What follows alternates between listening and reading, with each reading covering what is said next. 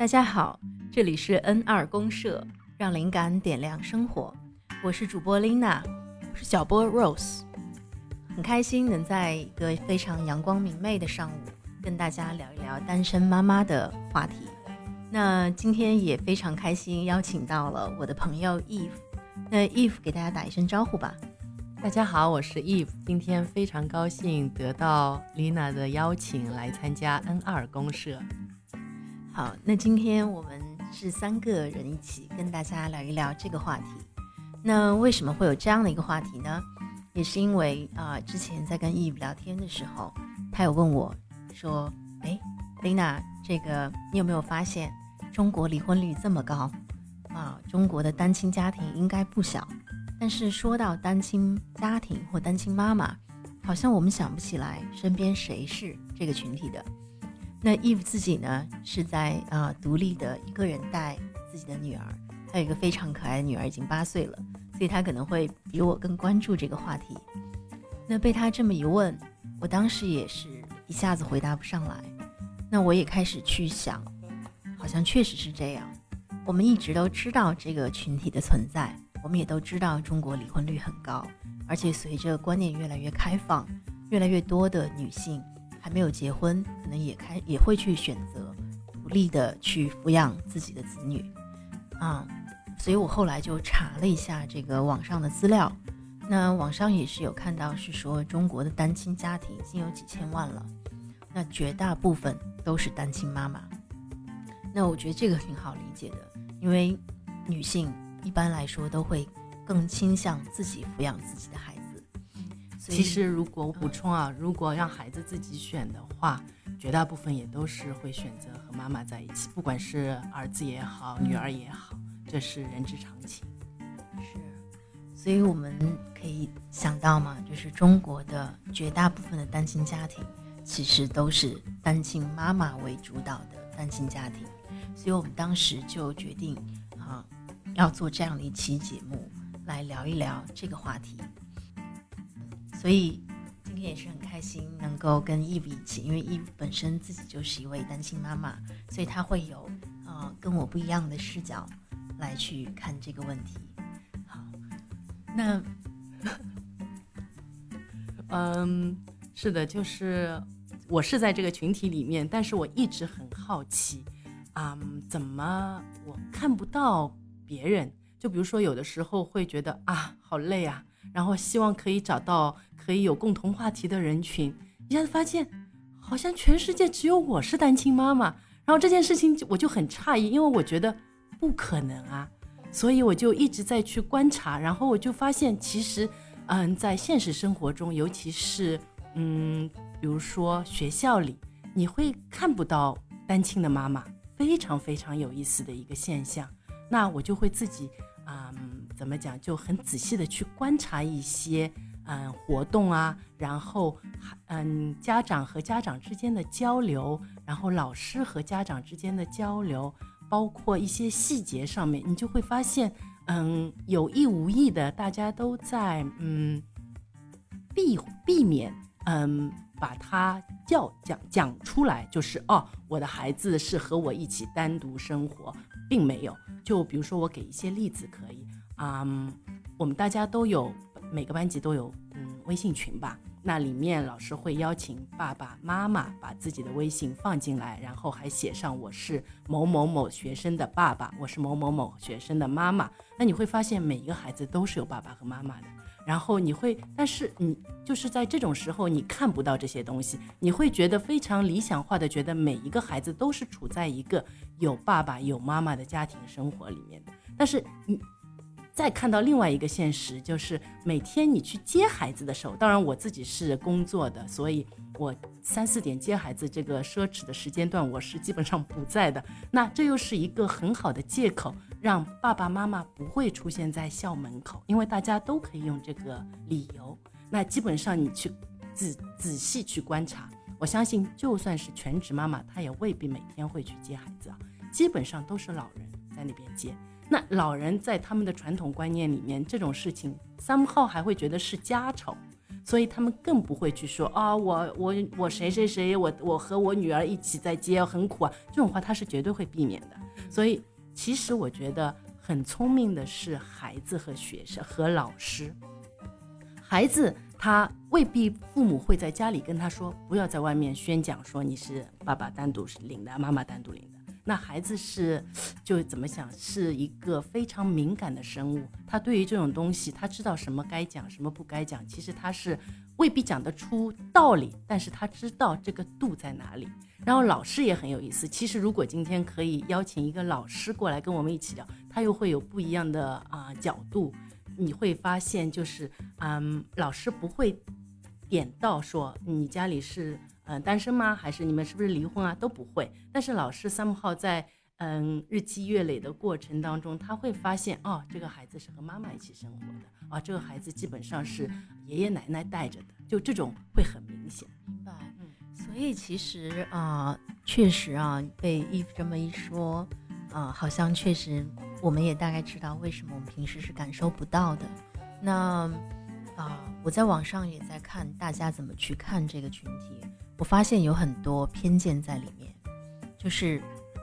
嗯，比如说大家说到这个，因为中国有很传统的家庭文化在后面，那大家会认为一个完整的家庭应该是有爸爸有妈妈在一起的。那说到单亲的妈妈，那这个就。也也挺多其他因素会进来，那一个是这个中国的独立女性，那本身在事业发展上，大家还有一种偏见在于，可能男性的这个事业发展更好，所以啊，男性是家庭的经济支柱，或者是说是女性的这个精神支柱等等，有很多这样的说法在后面，所以所以大家会倾向于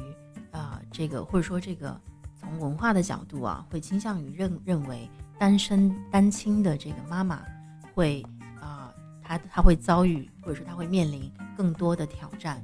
啊，他的生活可能没有像别的妈妈那样那么的这个顺利，或者是生活没有那么的圆满。所以这个我在网上看的时候是能感受到非常明显的一种这个啊基调在后面。嗯，对。那所以其实也有可能是这样的一个原因造成这个。单亲的妈妈，她也不愿意在公开场合去讲自己是单亲妈妈。那我在职场中，特别是我们公司是百分之八十多的女性，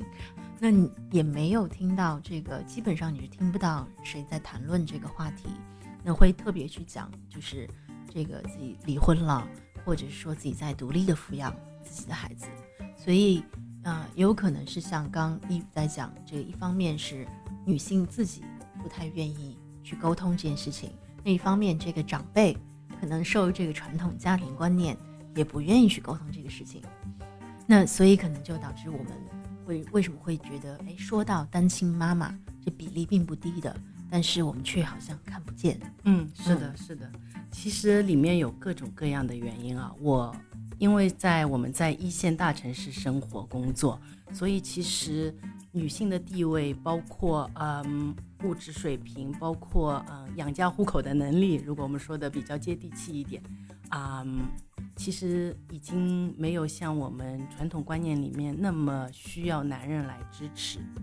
我觉得一个需要男人的可能性是有，但是这个从物质的 support 来讲，其实是更多的有可能是需要精神上面的一些慰藉啊或者支持。这里会更多一点，嗯，还有就就是我觉得孩子也很有意思。孩子是，嗯，我不知道你们有没有去考虑过孩子的感觉啊？就是我有一次，我我女儿会跟我说，哦，会跟外婆说，她会说，外婆你知道吗？我爸爸和我妈妈离婚了。然后我我我的母亲她还要装得很惊讶的样子，就好像说，哦，是吗？我不知道。就是。你妈妈也是演员，对对对，就是你去看她不会很主动的去跟孩子去讲，因为我觉得她有可能，嗯，从她的传统观念上面，她觉得这也不是一件什么特别好的事情，不用满城风雨的告诉大家，孩子，嗯，如果长得够大了，他自己慢慢就明白了，但他有一点像我们从小就是。性教育在于我们传统家庭里面，也不是爸爸妈妈来教育的，就同样的一个位置吧。就是现在离婚这件事情，他嗯，长辈不会主动去跟孩子去讲，因为有可能他也不知道怎么讲。那有一次我女儿会直接问我，那他我就会跟他说，嗯，其实是问他爸爸，他爸爸就跟他说啊，是啊，爸爸妈妈分开了，但是爸爸还是你的爸爸，妈妈还是你的妈妈，就我们还是会一样的支持你、爱护你，所以就没有很大的问题。孩子还是，我觉得现在的孩子啊，就是零嗯一零后的孩子吧，我觉得对于这件事情他们会看得更客观和。嗯，容易接受，因为他们从小的长大环境也并没有一定要爸爸妈妈在一起，他们有过很美好的童年，然后到了少年父母离婚了，来了很悲惨，他们没有经历过这种东西，所以他们从小都是被爸爸妈妈爱着，然后被爷爷奶奶、外公外婆爱着，离婚这件事并没有让他们觉得很很悲惨，并没有，所以还好，我觉得，嗯，然后的下一代会越来越开放式的接纳这种。存在的形式，嗯，哎，这个里面有一个非常有意思的事情啊，就是啊，可能在这个传统我们家庭的这个教育里面，因为你刚刚拿那个性教育这件事情来啊对比了一下，我觉得很有意思。就是我在想，因为本身中国是这个最近的一些年里面是离婚率上升的，所以呃，这个并不是这个很多的家庭他就。他就面临这个事情，就懂得我怎么去啊跟孩子去沟通，我怎么去建立一个新的这个认知和支持的体系。所以本身这个事情就不是大家擅长的，嗯，所以啊，所以很多时候大家会可能，特别是老一辈啊，可能会选择避讳，或者他也不知道一下子跟别人怎么沟通，跟孩子、跟孙辈怎么沟通。那我觉得这个是一个挺有意思的点。所以他也告诉我们是说，是不是这个。啊，社会上其他的一些组织啊或机构，是不是我们像再去推广这个啊性教育一样，对吧？然后也是能够帮助很多的家庭建立这种更好的啊教育和沟通的体系，来去帮助这一块。那还有一个你刚提到，我觉得很有意思的点，就是离婚了对于孩子来说真的是一个灾难吗？因为啊，因为我知道这个 if 是这一块是。啊，做的非常的好，就是在啊离婚了以后，其实对于孩子的爱这一块，爸爸跟妈妈都没有断的，嗯，就是即便自己在一个人带孩子，但其实你是非常支持孩子去获得爸爸这边的关爱。那我看到我身边的有一些其他的女性啊，就是她可能离婚了以后。其实会阻断跟之前的来往。这里我要说一下，就是这个就是表现出妈妈非常不成熟的一个表现。我想，因为我是八零后，我觉得八零后从小在爸爸妈妈的成长环境，然后家里是所有的希望都寄托在八零后的孩子身上，整个成长的环境，嗯，恕我直言，有的时候让我觉得其实并没有长大。就这一块的成熟度和人的感情上面的认知和扛扛能力的这种。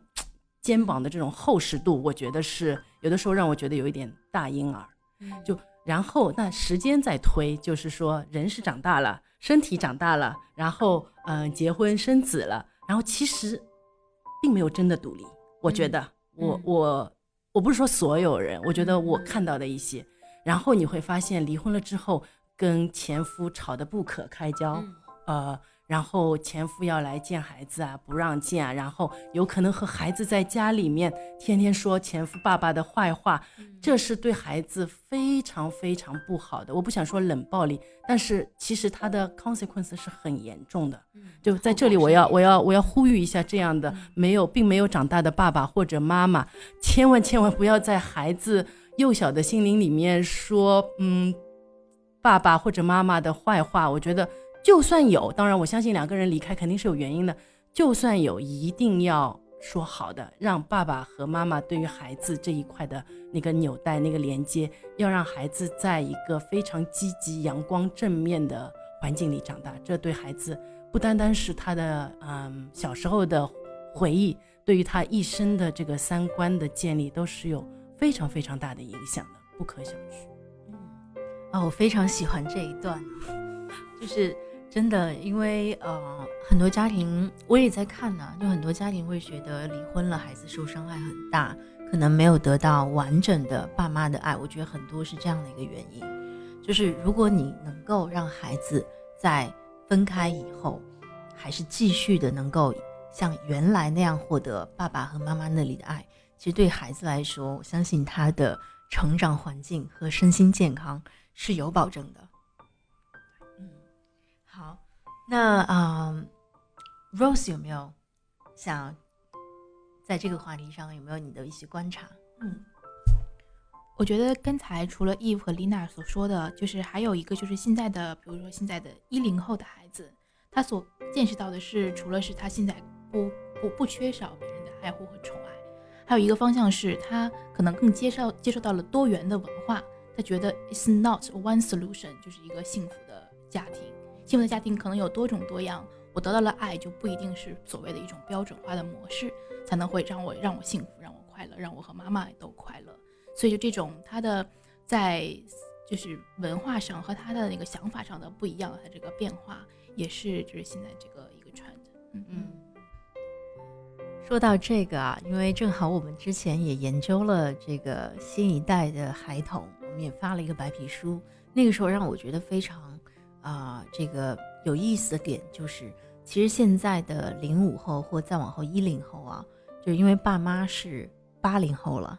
或者是这个八五后再往后了，所以其实爸妈的观念也在慢慢的开放，也在更去看一些这个不一样的文化。所以啊，我们可以看到，这个无论是传统的中国文化，还是不一样的其他的这些文化，都在一起交融。所以这个交融的结果，就导致这个孩子他本身就会比之前的几代的孩子们，就像我们八零后或者七零后小时候成长环境，孩子成长环境也不一样。那孩子在班级里面，你可以想象，这个班级里面的孩子都是不啊不同的这样的这个嗯。观念或者或者是这种多样化的观念体系下成长的，所以他们之间的交流也会迸发出一些这个跟我们原来不一样的一些能量。所以，我我们当时看到的现在的小孩确实更成熟，所以我们先把它叫这个小大人一代，就是更早熟、更成熟，也更开放。他们也更知道这个什么是对的啊，什么是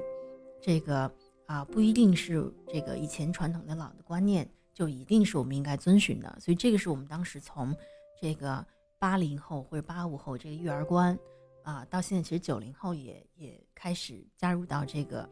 就是很大的军团里面来啊，看到的一个现象，我觉得是非常欣慰的。所以我们在未来应该是能看到更多的这个啊，更多的人，甚至从孩子开始就接受这种不同的家庭形态。然后他也能够从不同的途径去感受到爸爸妈妈的爱啊，就不像原来是非常这个核心家庭导向的。嗯，我觉得我们现在这里在见证文化历史的一些变化，就是我觉得从八零后的妈妈父父母辈吧，他们是饱受嗯文化大革命的经历啊，然后肩上背负着很多传统的价值观，嗯。有一些束缚的成分在那边。那我们这一代八零后啊，随着国家的改革开放，真的是非常有幸的一代。嗯，从一开始的那些闭关的闭关锁国，然后到改革开放，然后出来，嗯，接触到那么多新鲜的世世界的一些 international 的东西，然后也有幸有些人出了国流了血，然后慢慢的发现还是回来。那其实八零后这一代是。嗯，从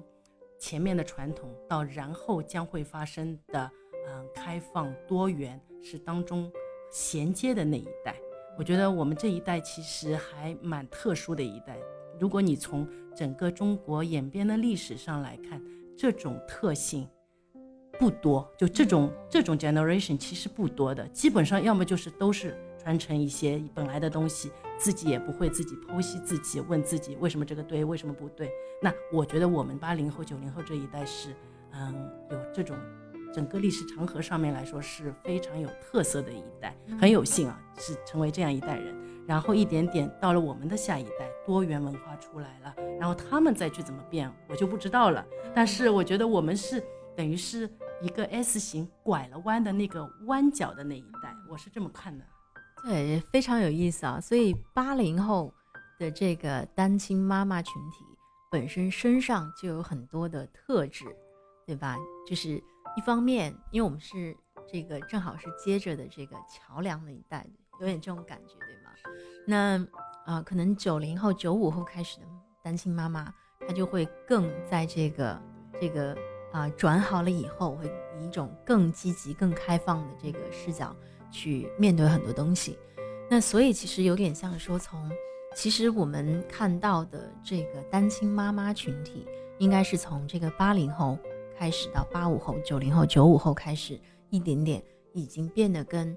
啊、之前大家对于单亲妈妈的这个印象，应该是很大啊、应该是很大程度上都不一样了。嗯好，那我们觉得现在的，如果我们重新去看啊、单亲妈妈群体，呃，我们觉得他们应该是怎么样？因为为什么会说这个呢？就是啊、我最近在网上啊、看了很多文章，也因为要做这一期节目，我看了很多文章，发现大家说起到这个单亲妈妈群体啊，啊、很多文章都是在讲他们的生活有多苦，他们生活有多难啊，他们在这个又苦又难的这样的一个境遇下，怎么变得独立坚强？这有可能是呃主流媒体愿意听到的内容，对对，我觉得。对，我也觉得这个是呃有有很大的成分是这样原因，因为更呃不一样的故事啊，更容易引起大家的关注。那还有一个，我觉得啊、确实是我最近因为在做另外一个这个话题有很深的体会，就是老龄化社会。啊、就是其实如果我们现在去思考老年人，大家会觉得他们是需要被关爱的，对吧？需要被关注的，需要被啊、支持的。我们需要很多的福利，需要很多的这种公益领域的东西来去支持到他们。但我们在研究中发现，其实中国的老年人并没有老，他们非常有活力。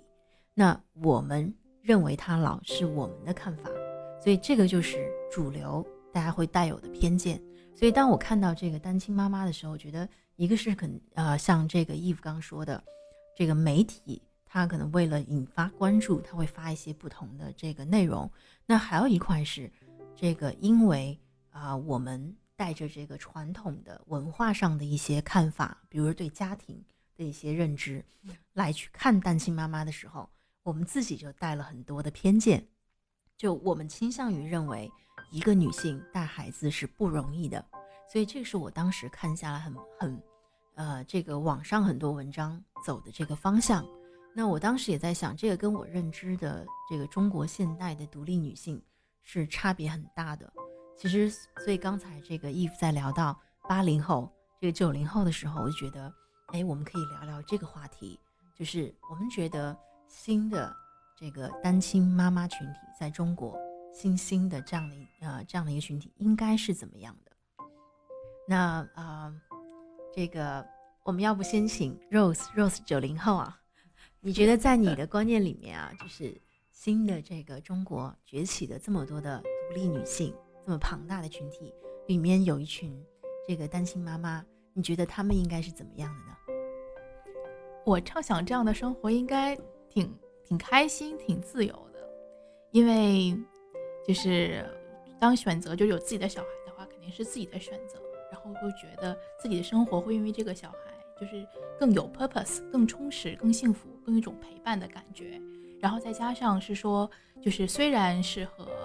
有所谓的完整家庭，然后有什么丈夫啊，有男性的陪伴，稍微稍微不一样，但是自己也有更大的空间去自己做决定，觉得怎样是为自己好的，怎样是为孩子好的。就这样的，既有生活中既有我这个我自己的就是子女的这个陪伴，然后又有这种自由的空间。我觉得这样的生活的加成，虽然我不是这样的身份，然后生活中就是也可能比较少见这样的隐形的妈妈，但是会觉得是一个比较自在个状态。嗯。那谢谢 Rose，Rose 是作为这个九零后啊，九、四年出生的 Rose，对，嗯，因为 Rose 本身身上就带着新兴的这样的女性的很多观念在里面，所以我们可以看到她本她自己的思想就是不受束缚的，所以当她在看这样的群体的时候，她会带着更这个开放啊、开放的一种心态来去看他们。那呃，我之前研究这个中国的独立女性，那我自己看单身妈妈，我会觉得她们其实只是一个另一种身份而已。那无论她是不是单亲妈妈或单身妈妈，她身上都具备着中国作为现代独立女性特有的特质，就是我们看到的，首先一独立，那还有就是很大的这个坚强的内心的这样的一个一种。啊，这个强大强大性在里面，嗯，因为我们知道，就是无论她是不是单亲妈妈，其实只要是一个妈妈，她身上的责任就很大。她会认为，我又要负责这个把孩子教好，把孩子带好，同时我还要兼顾我的事业，我也要在事业上有所成就。中国的女性是需要这个跟男性一样有非常。这个平等的机会和平等的方式去追求自己想要的事业的，所以中国本身女性身上啊，整体来说就已经体现出这样的特质了。所以无论她是不是单亲妈妈，她都会一方面兼顾孩子，一方面兼顾事业。所以在我看来，单亲妈妈只是在生活中，啊，少了这个爸爸的影子。那其实她的责任，她作为这个独立的女性，她对自己的。啊，这个追求都是一样的。那而且我之前看到很多的人，同事也好，朋友也好，包括看这个网上，其实你看之前傅首尔对吗？就老吐槽自己的老公，对，就是很多的妈妈，即便她不是单亲妈妈，她其实也会吐槽，哎，其实爸爸好像不存在，这个爸爸就好像猪队友，对吗？也没有帮上什么忙。所以其实啊，该做的他也会做，该发展他也会发展。该有自己的生活，还是得有自己的生活，所以这个我觉得是作为独立女性本身就有的特质，单亲妈妈也都有，只是说她们对于啊对比其他的这个妈妈来说，身上有另外一个身份叫单亲妈妈，但在我看来，这个作为中国的独立女性是没有太大的这个变化，这是我我怎么看这个群体。当然，义父对对对，义父因为作为自己是 很很有体会。对对对，我我是一个比较爱观察生活的人，就是我会看所谓的美满家庭每天都在忙碌些什么，然后周末带着孩子出去以后，爸爸在干嘛，妈妈在干嘛，孩子在干嘛，然后我会发现很有意思的一些现象是，爸爸是司机，然后有的时候爷爷奶奶还是会带着。爷爷奶奶如果孩子小的话，还是负责在推孩子的童车。爷爷奶奶是保姆，对。然后妈妈还是嗯干美的美，嗯穿着高跟鞋，然后穿带着名牌包，然后还是出没在这些地方。然后爸爸就负责啊开车、停车场。然后有的时候，嗯如果呃妈妈想逛街，爸爸又没兴趣，你会看到很有意思的一些。我说。我我只能说我在的城市上海，比如说一些高档的消费场所，像静安嘉里呀，像兴业太古汇啊，你仔细去观察停车场，停车场里面爸爸都坐在里面打游戏，就你会发现，其实周末没办法，也要跟着老婆孩子，嗯，平时也表示一下支持，他们就陪着老婆孩子来逛街吧，但是他们又没兴趣，所以就还是在停车场打游戏。然后你会看，嗯，有的时候其实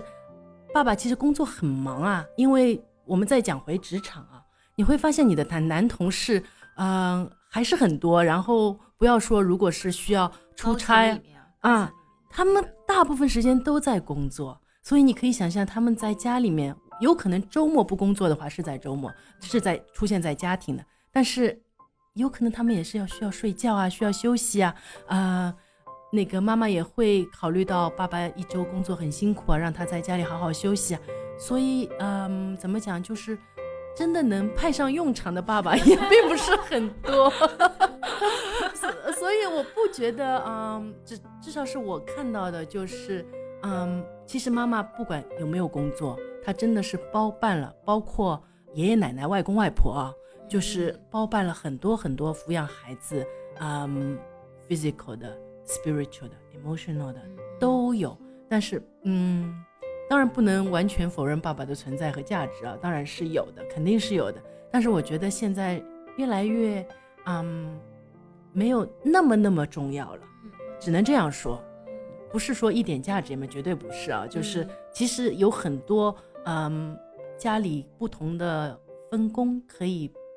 帮掉很多，包括我还没说到阿姨，其实阿姨也可以。其实现在你去看有爸爸妈妈、爷爷奶奶的家庭，有多少是没有阿姨的呢？对吗？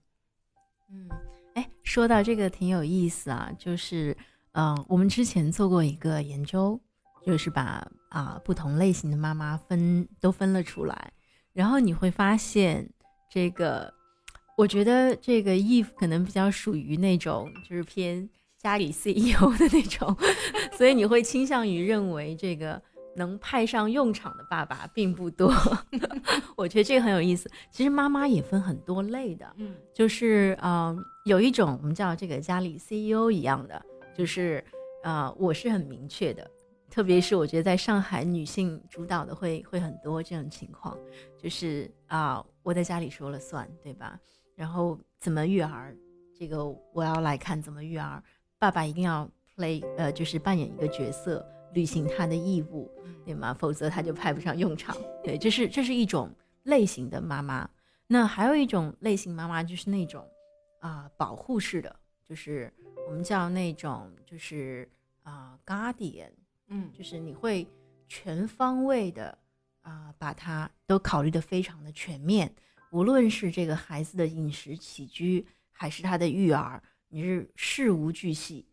各方面都考虑的很细。然后你就属于一个非常周到的妈妈，我这个叫她操劳型妈妈啊，对，也确实很操劳。那在这里面，爸爸就更派不上用场。就是其实，在你的那个啊，这个这个想法里面，爸爸还是能有能有用的，对吧？起码能做个司机。那在这个这样类型的这个操劳型妈妈身上，其实我我是蛮心疼的。嗯，那在他们的世界里面，其实爸爸就真的只是一个这个。好像是一个象征了，因为我们在聊他的生活和他的孩子的时候，发现他们身他们的这个聊的内容里面没有爸爸的存在，嗯，所以我觉得有可能当这一类的女性，如果有一天她做出选择做单亲妈妈，她的生活应该也是不受影响的。其实我我能感受到这个义务的生活应该也没有受太大的影响，因为在你的世界里面，其实你是主导比较。比较大的，对吧？对对，所有的这些日常的安排，比如说什么时候接孩子，什么时候送孩子，什么时候送他读什么学校，然后呃一日三餐，那这些都是已经像 routine 一样的，一外公外婆会去，嗯。打理一切的，好像是这个上班的安排，对吧？一切都变成 schedule 了。对对对，非常有意思啊！所以你能明显感受到这个 Eve 是很典型的，就是我应该怎么讲，就是上海的啊独立女性，而且事业发展很好，很井井有条，家里也很井井有条的这种类型，对吧？那我对，所以我我刚才想啊，就我在回忆我们之前做研究的时候分类，我觉得这两类女性啊。生活应该不太受影影响的，就是她如果成为单亲妈妈，她该是什么还是什么，自己生活还是什么？因为本身生活里面爸爸起的这个扮演的角色就没有那么的明确。嗯，对。那还有其他几类？当然补充一下，其实当这两类妈妈的孩子的爸爸的话，其实有一点点被忽略，不管是有没有离婚，就其实。本来也不需要爸爸太多的参与，或者参与了也没有太大，就是本质的区别。就是做这种妈妈的孩子的爸爸的话，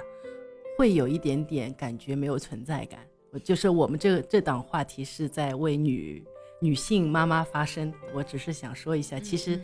不要不要忽略了呃那群爸爸。其实嗯，离婚的爸爸未必就像我们。主流媒体想象的那么潇洒，那么开心，那么自由，其实他们也会内心有一块是被需要的感觉，其实是会想要被需要，但是他找到的没有那么被需要吧？也有可能这种强势，或者我不是很想用强势这个字啊，就是啊主导型的，嗯的女性的另一半，其实也有的时候会有一点点小 suffer。嗯嗯 说到了这个两性相处，还有爸爸的角色了。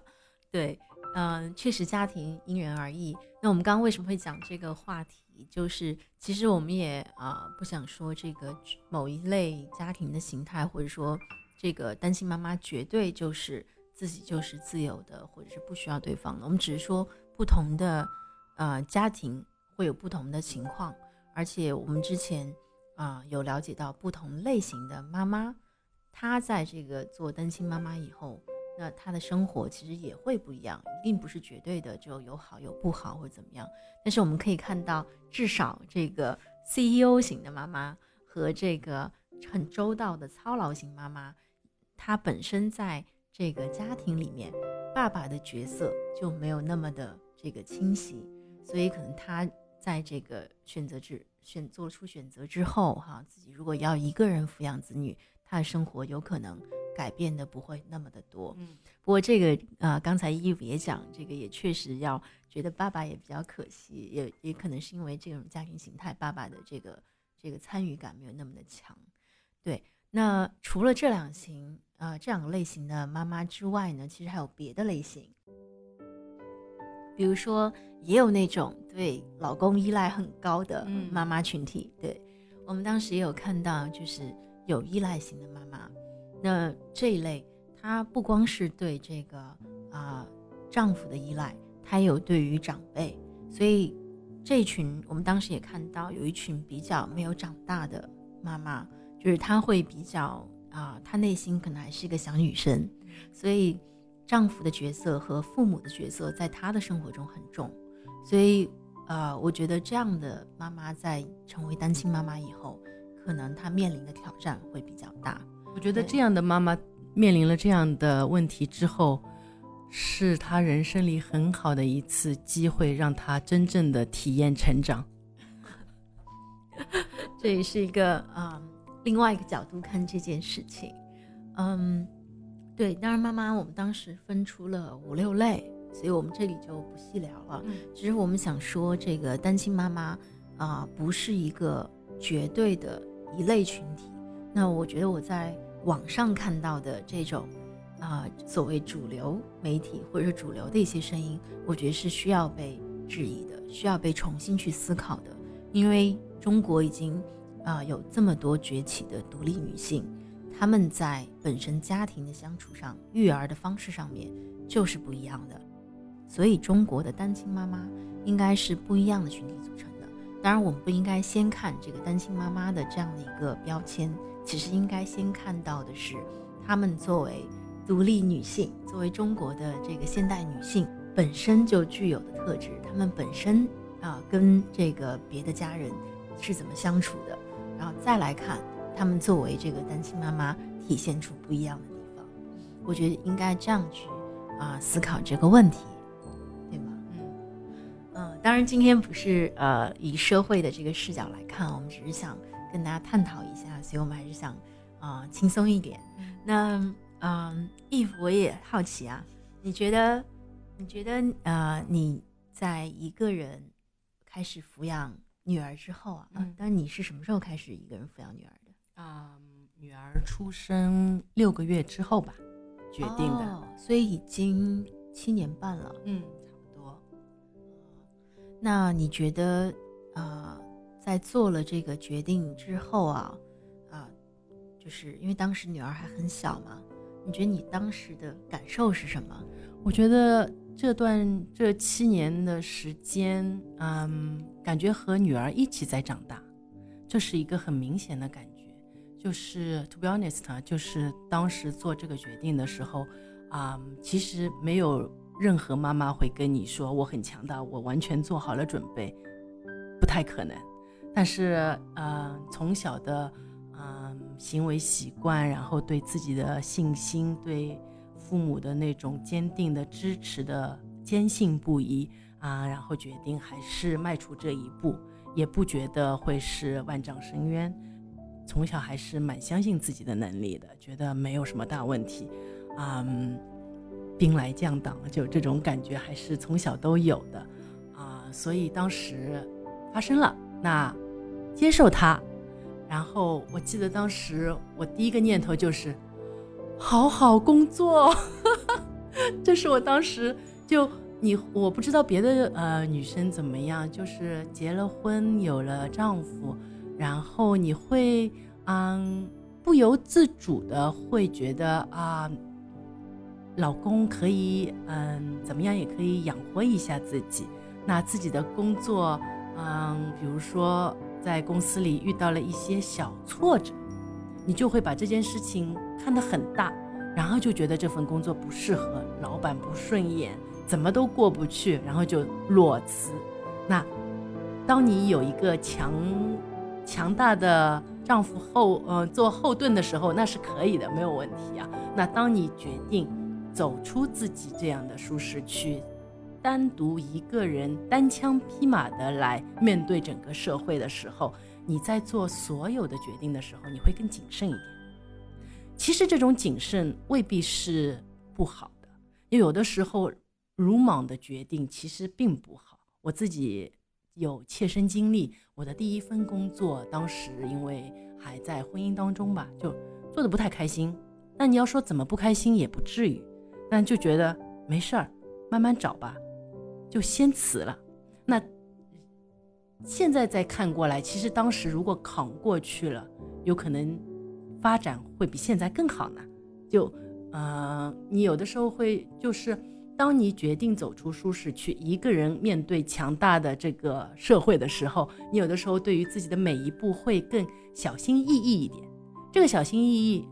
未必是不好。其实有可能从你人生的，就说从 career path 这件事情来说，有可能是好事情。就你不会那么鲁莽的做一些，然后事后会后悔的决定。其实你会更从自己的壳里面钻出来一点，更愿意努力一点，更愿意嗯手上多一些牌，更愿意为孩子为自己嗯多留一些 buffer 的时候，其实你会更愿意努力，更愿意去拼一下。在你以前有可能觉得哦不想拼，肯定拼不过去，impossible 的事情，有可能你的你 stretch 一下你自己的潜力的时候，你会发现，哇，原来我可以，我我还可以这样，你你会你会佩服自己，有的时候，这个一不一口气说了我接下来好几个 想问他的问题，对，啊，非常啊非常啊棒啊，因为我刚嗯刚听到，其实在刚开始做决定的时候。是忐忑了一下的，因为你用了“走出舒适区”这个概念，所以当时其实，啊，在决定之前，就是当你还有另外一半，即便像你这样的这个 CEO 类型的妈妈，老老公可能还是起到了这个精神上对你来说有一定的这个支持的作用，所以你当时换工作啊或其他的可能会更任性一点，但是当你啊开始要思考。我要一个人去抚养女儿的时候，其实对于你来说也是内心的一种这个有一定的不确定，呃或者说不安感在里面。所以你现在会说，那我每一步要走得更谨慎。那我听下来好像在后面一步一步这样子更这个周全的打算，或者更谨慎的去啊迈出人生每一步的时候，你现在好像感觉更成熟了。我刚听下来有一种这样的感觉在里面，包括像。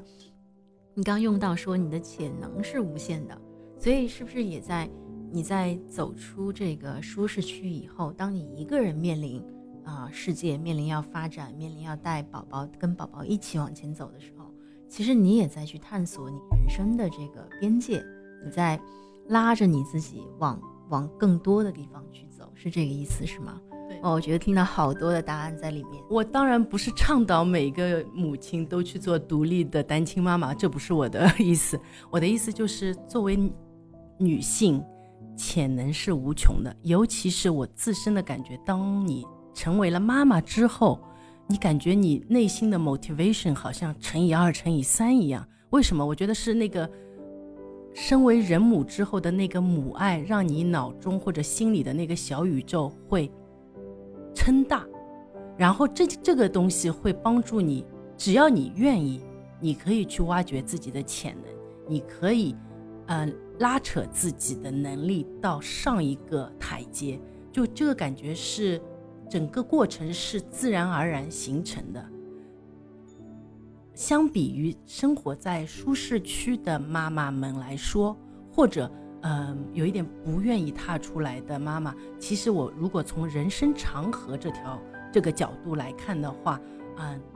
踏出受舒适区对于女性自身来说啊、是一次很好的机会来认识不一样的自己。所以我听下来的理解是说，因为心中有这个要一定要在意的人，一定要保护的对象，所以也开发了自己的潜能，让自己做更好的决定，变得更优秀。我觉得这个过程真的是很感人，很很打动。嗯对，而且啊，有一种感觉，就是因为你没有这个背后的那个 backup 了，就是你你最后一旦你这边不行，有另外一个人，就是所谓爸爸，或者说对于其他人来说，可能父母也是这样的存在。当你一个人要扛事儿的时候，你的那个潜能就无限了，而且这个是不是那种很莽撞的？你是会考虑你刚刚说后果，会考虑这个每一步应该怎么去走，反倒会走得更稳，来去达到那个啊、更好的那样的一个嗯、那样一个目的地。对，哇，这个这个，我想很多人可能在聊到单亲妈妈，不一定会啊、这样去看啊。其实，呃，我们为什么会说单亲妈妈会呃更坚强？那也确实是因为他们在独立的扛一些责任，独立的去要打开一个新世界。所以这个确实是啊，单亲妈妈身上会这个体现出的一种非常不一样的能量场。嗯，那关于单亲妈妈这个话题啊、一聊起来就感觉收不住了，真的是有太多的话题我们都想聊。那今天我们就先跟大家聊这么多，我们也是希望在未来能够有更多的视角来去分享我们对于单亲妈妈这个群体的看法。那啊、那我们就简单啊、结束一下这个今天的话题吧。啊、在我看来呢，我觉得要理解单亲妈妈，还是首先得要理解中国的现代女性。那单亲妈妈对我来说，只是一种这个另外一种身份的标签。那她们确实会因为这个境遇的改变，会有一些不一样的这个啊、生活的经历，或者说对于自己成长的经历。但是我觉得，作为现代女性的身份是最主要，我们应该先去了解跟明确的。那 Rose 也分享一下今天的心得。非常感谢 Eve，我感觉今天我们对这个话题的交流也打开了我自己对这个人群、对这个话题的思路。嗯，之前在读的很多报告是以一个苦闷的一个视角，而我自己可能是说对这个苦闷的这个话题有一个逆反情情绪，我就觉得嗯，这样是蛮自由和幸福的。但是通过 Eve 的这样的一个分享，我认为就是这个标签而不是单纯的标签，而是要我们去看每一个人他自己的生活方式和自己的故事，是一个很有深度、很有内容的一个，让我们就是说不要以单纯的东西去一个一概而括，而是要去深入的了解身边的人和事情。嗯，我觉得吧，嗯，今天跟大家聊单亲妈妈，其实呃也是一反传统的聊了一些单亲妈妈其实可以有更多的、更大的空间、更多的可能性。我要重申一下的就是，不是说当妈妈单亲妈妈就更幸福啊，我不是这个意思，我就只是说啊、人生通向幸福的道路，条条大道都是可以通向的。啊，美满的家庭固然是非常，嗯，珍贵的，但是如果啊，嗯呃，生活的境遇的不同啊，让你做出了啊不一样的决定，那单身妈妈也是一条可以呃实现自我、通向幸福、让孩子积极快乐成长的啊一种可能性。谢谢。谢谢 Rose，谢谢 Eve。那尤其要感谢 Eve 今天跟我们在这样一个啊、阳光明媚的上午，以一个比较积极开朗的基调来聊这个话题。那这个也是我们希望通过 N 二公社这个公众号传递的啊、这样一种这个积极的情绪。那啊、非常感谢大家聆听我们这一期的话题。啊、我们接下来也会有更多的单亲妈妈相关的话题，在未来会做出来，也希望大家关注。那这里是 N 二公社，感谢大家的聆听。我们希望让灵感点亮生活。